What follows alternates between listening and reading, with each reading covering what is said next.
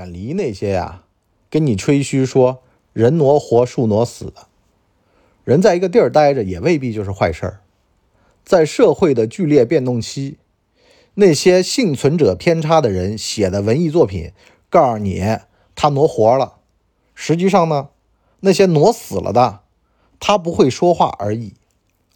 新冠在西方的死亡率很高，可是，在西方的媒体的嘴巴里面，好像对新冠是无感的。为什么呢？因为只有活人会说话，所以呢，有的时候也得知道知道那些炮灰，要搞明白失败者到底是为什么失败的，你才弄明白胜利者他成功也可能只是运气好而已。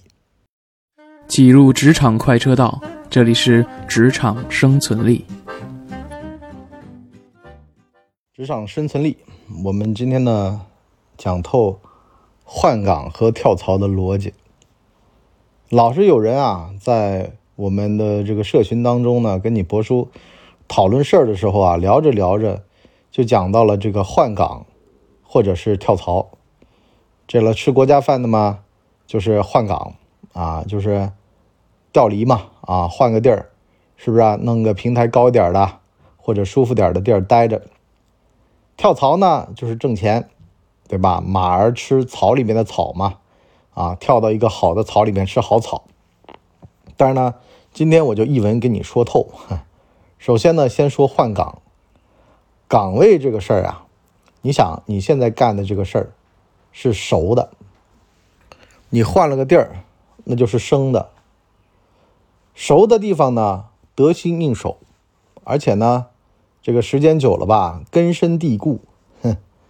生的嘛，去那儿总得从头学吧。是不是？而且吧，把原来的一些成绩啊，把原来的一些基础啊，全都废了，得从头再来。虽然说啊，不难啊，这种吃国家饭的事儿其实都不难，但是呢，根基就没了，根基不牢，地动山摇啊。你到那儿，而且呢，还有个问题啊，想要升官的话呢，屁股一抬，排队重来。本来呢，公家单位就是论资排辈的。你屁股坐那儿，是不是啊？人家也得想着，哎呦，这是个老同志，有什么事儿呢，也得问问你啊，这个得心应手。另外一个呢，多多少少吧，如果说有空职位出来，也得探探你的口风，是吧？有没有想法啊？毕竟吧，也怕这些老同志啊，这个干活不积极了。就很多的这种公家单位都会面临的这么一个问题嘛，就是。怎么样调动老同志的积极性？你不得给他面前拴点萝卜，那就得让他舒服，否则的话，这个铁打的营盘流水的官儿，这官儿一来了，啊，这些根深蒂固的人如果没照顾好，就会出大乱子啊！因为呢，他们的煽动性和他们的影响力极强。那么换个地儿，是不是有发展？有发展，但是换个地儿，对不对？努力奋斗啊，去更高的平台。那么欲练神功，必先自宫，自宫了也未必成功，啊，这人就喘着一股劲儿要当官儿啊，就是如果我这辈子我不当官，我就觉得我要死，我一定要为人民服务，啊，你一定别拦着我给人民服务啊，就就这样了，那可以。可是呢，如果啊，这人如果是一个比较，就是踏实稳重、四平八稳的，家里面的事儿也得照顾好的，是不是啊？有老人有孩子，毕竟人到中年嘛，事儿比较多。那么职场也不是唯一，所以呢，吃公家饭啊，大家得千万记得啊，这个不是所有都是朝着一个方向走的，而是多元化价值的啊。俩人在一个这个部门，一个呢当了个处长，另外一个呢儿子考上了重点大学啊，另外一个呢，就我观察很多当官的，他的子女一般都出国留学，为什么呢？国内的这个学校啊。他进不去，啊，我当然了，这不是绝对的啊，这不是绝对的，我只是做这么一个比较客观的观察。毕竟，你博叔坐在这个保安室里面，是不是要做夜班保安的啊？听说过，也见过啊。你别以为我们保安好像这个不显山不漏水的，我们接触的可都是大人物，是不是？哎，你停车啊，你干嘛的？你来，我不得跟你，对不对？你见到第一面就是我，宰相门凡。三品官是不是？我门房啊，所以呢，我见过好多，我就发现了一个特点啊，这个精力在哪儿，哪儿就能长出花来。这人精力在当官，那么子女教育相应的就没有那么的成功。那人呢，精力不在于当官，这个婚姻呢也比较稳定啊，这个子女教育呢也比较成功，这都是一个相辅相成的。这个东西不是说你哪儿都能得到，你只能一头啊。如果说两头都顾，那么都中间哈。比如说当个小科长，可能呢子女也能读一个普通大学哈。就就我就这么个例子吧，反正你自个儿去参啊，特别。那种东西物极必反嘛，你如果都好东西，你家里面你这么成功，你这么牛，是不是啊？好玩意都让你占了，啊，那就麻烦了，是不是啊？这肯定会出大乱的。我基本上很少能见到说，就是小孩读书啊，包括家庭的稳定啊，因为呢，这个跟个人的事业的投入的精力都很有关系，是吧？你干领导干部的，你总不可能说啊不带头吧？那不带头的话呢，呃，就就是呃，凭什么让你干呢？是不是会有怨言？那么拼命干嘛？家里面又不稳啊，这是一个很明白的一个选择题啊，得自个儿去做。所以说呢，要累当官儿啊，不累呢，就是好好的待着啊，踏踏实实的待着，找一个闲的地儿啊，就是安安静静的啊，阴凉的地儿在那躺着不行了吗？啊，也也不是躺啊，其实好多现在吃国家饭哪有躺的？只不过说呢，好好干活啊，把活干好了。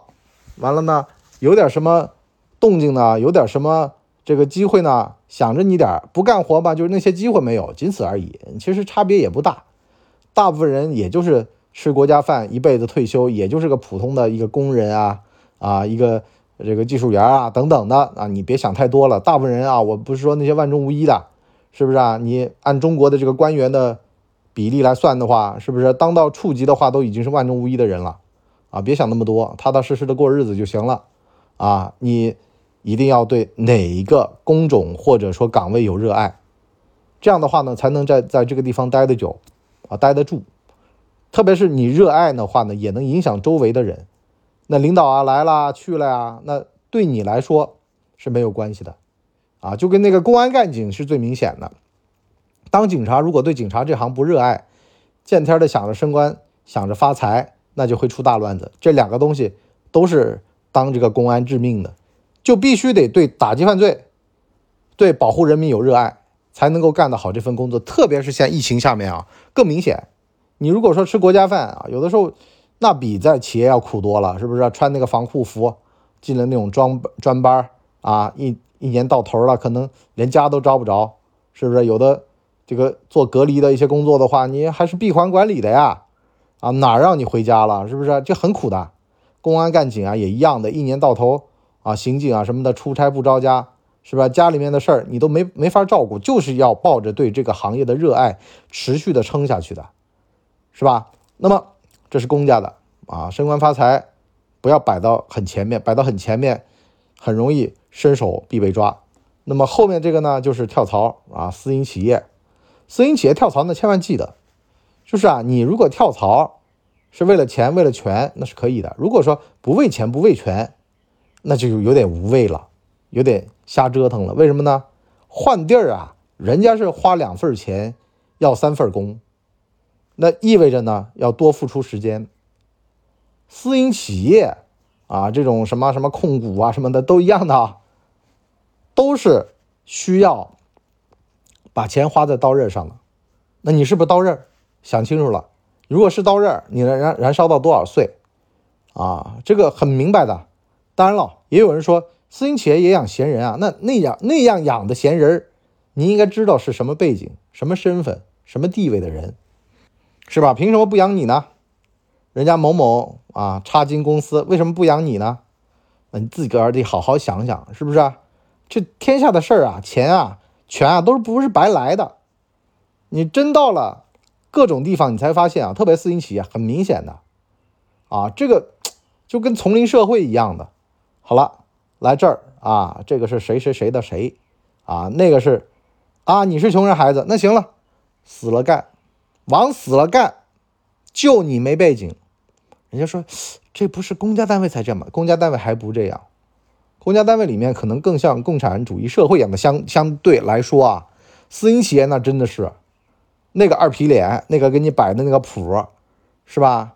哦，没根没鸡的，不累死你，累死谁呢？给你钱的呀，又不能白给你的。那边有资源的，你别动他啊，只能动你，是吧？然后呢，职场都一样，老实人肯定吃大亏，越老实越吃亏，是吧？谁叫你老实了？不为自己的利益去争取的人，全都是职场上案板上的肉。哦，你说你请个假啊，你家里有点事儿，是吧？有很多公司都恶心到什么呢？那你用事假呀。你家里死，你家里人死了，又不是我家里人死了，跟我有什么关系呢？所以呢，面对这种情况，这种人恶心的糟烂事儿，那必须得挺身而出。无论你在公家的还是在私营的，因为呢，人心这个东西啊，你真不知道。你就包括说，像我看那个什么电视剧，那个什么扫黑啊，就是孙红雷演的那个里面，好了，一个人老百姓啊，相信公安干警。啊，看他穿这身衣服就无条件的信任他，没有无条件的。我告诉你，真的在行走社会上，如果他做的这个决定是有损你利益的，你不要看他穿什么，你只要针对他个人，是吧？你要换个人，你要勇敢大胆的去要求争取自己的权利，而不是寄望于任何一个官老爷、任何一个人的善意或施舍，这都不行的。所以呢。在私营企业啊，你要跳槽，你要千千万记住，一个呢是就是钱，钱少不少；另外一个呢就活儿，这活儿到底是不是你的，要分清楚边界。私营企业最难分清楚边界，但是必须得分清楚边界。特别是为什么有人说刚出来干活做事儿一定要去这种大组织呢？因为呢，他分析明确，他分得很开，分得很开呢，人螺丝化。但人螺丝化呢有个好处，就不是什么活儿都干。为什么我就说初创企业在里面待着的必须得特别特别热爱这个事儿，它还不像一份工呢？那是因为呢，这种初创企业啊，你在里边干啊，你真是什么活都干。刚开始工作，如果就去了这种地方，实际上对人呢不是有好处，而是有坏处，反而觉得呢样样通样样松。实际上更应该呢是去这种大组织当中专精一个东西，专精完了再去。这种初创企业当万金油，这也是为什么我告诉很多朋友，我说你三十五岁之后完了呢，再从大公司出来创业，因为呢，你三十五岁之后大公司也不要你了，人家要的是什么呢？要的是源源不断的年轻人的血液，你这种都属于啊心脑血管的这种栓塞了，所以呢，赶紧出去啊，出去干嘛呢？出去自个儿弄一盘事儿。啊，当然了，这个事儿能不能弄得成也是两说。有很多人没弄成，去开滴滴，去跑外卖，啊，治好了脂肪肝的也不少，是吧？所以呢，像我今天啊，我想跟各位传达一个什么东西呢？人挪活，树挪死，这只是一个面相。幸存者会说话，活着的人告诉你，在欧美啊，其实啊，新冠的死亡率不高的。你看我还活着吗？可是呢，死人他不会说话，仅此而已。而那些坐在主席台上啊，坐在这个领导的办公室里面的那些人告诉你的话，你必须得这个半听半信的，你不能全信。为什么呢？这也是幸存者偏差。他坐到了这个位置，他告诉你的那些话，和那些当做炮灰死了的那些不说话的人比起来，实际上你两边都得听。可是另外一边他不说话，所以呢，你只听到了这一面。啊，什么跳槽啊，什么换平台啊，好像挺好的。实际上，我更应该警惕这些东西，就是这些所谓的鸡汤。啊，说起来，哎呦，是不是啊？只要你挪，只要你努力，可实际上呢，别人也努力，别人也挪，挪成了的，啊，只见新人笑，不见旧人哭，是吧？挪成了的，他出来主席台上在那讲话啊，说自己这套逻辑，那挪死了的呢？他没说而已啊，不代表这个事儿不存在呀。所以呢，千万千万得降低自己的预期，搞明白自身的所处的处境。这就像有人说啊啊，我们下半集开个头啊，下半集我们就聊这个。有人说，你跑美国，你干的是主流以外的体力活，搁在中国的话，可能是华西医院那个医生。是吧？是个知识分子教授，可是呢，跑到美国去，你只能干体力活，什么给人家开个车呀，啊，给人家送个外卖呀，就这种低端活，主流是不会让你进去的，啊，因为呢，你不是他那个教育系统培养出来的人，他是不认你的，对吧？这就跟咱们在三四线城市工作过一段时间，去一线城市你融入不了是一样的。你到一线城市，你就算是小县城的一个大夫，你到一线城市，如果不是通过公家的渠道进去的话，你私人的，你最后你也只能够去跑滴滴、跑外卖，是不是一个道理的？但是呢，有的人说了，我去美国啊，我就算做这个我也高兴，那是没办法，那是已经被绑架了，总不能说自个儿的选择是错的吧？是不是？但是每次回国你。干嘛那么乐呵呢？是不是？为什么要可着叫的回来呢？那就是做移民监啊，没办法呀，是不是啊？想两头都占着，最后两头都不落好，什么意思呢？所以呢，人你只能挑一头。我就跟大家说实话啊，下半集呢，我就跟大家聊一个，如果有人适合三四线，有人适合基层，那就在基层待着，挺好的。你得找准自己的定位，搞明白自己。所处的，或者说自己的性格，或者自己的这个心之所想到底是哪儿？心头好是什么东西？啊，千金难买心头好，要搞明白自己热爱心头好，或者说是四十不惑什么事儿？要把自个儿的脑仁缩小，啊，缩小到蜥蜴那么大，只盯着眼前的这些东西就行了。为什么叫四十不惑呢？脑子里不要装太多东西了，就装一点点。完了呢，就把这点东西给做好、做透、做实了就行了。所以呢，年轻的时候怀抱梦想，对的。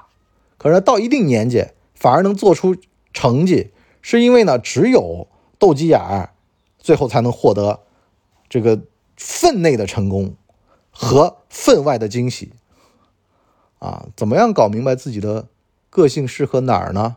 怎么样弄明白自己的情况更加适合诗？远方还是苟且和眼下的啤酒呢？咱们下半集跟大家聊。好了，我们今天就先到这里，我们下半期再见，拜拜。哎呦，节目听完了，我是麻辣电台的台长杰森，欢迎大家添加干嘛电台官方微信，微信 ID 是文博小号的全拼，加入我们的社群，一起交流成长吧。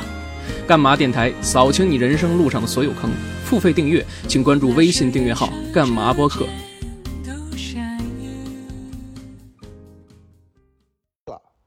大家呢，请给我们的专辑点五星好评，啊，这样的话呢，我们才能够到首页去迎接更多的朋友来光临。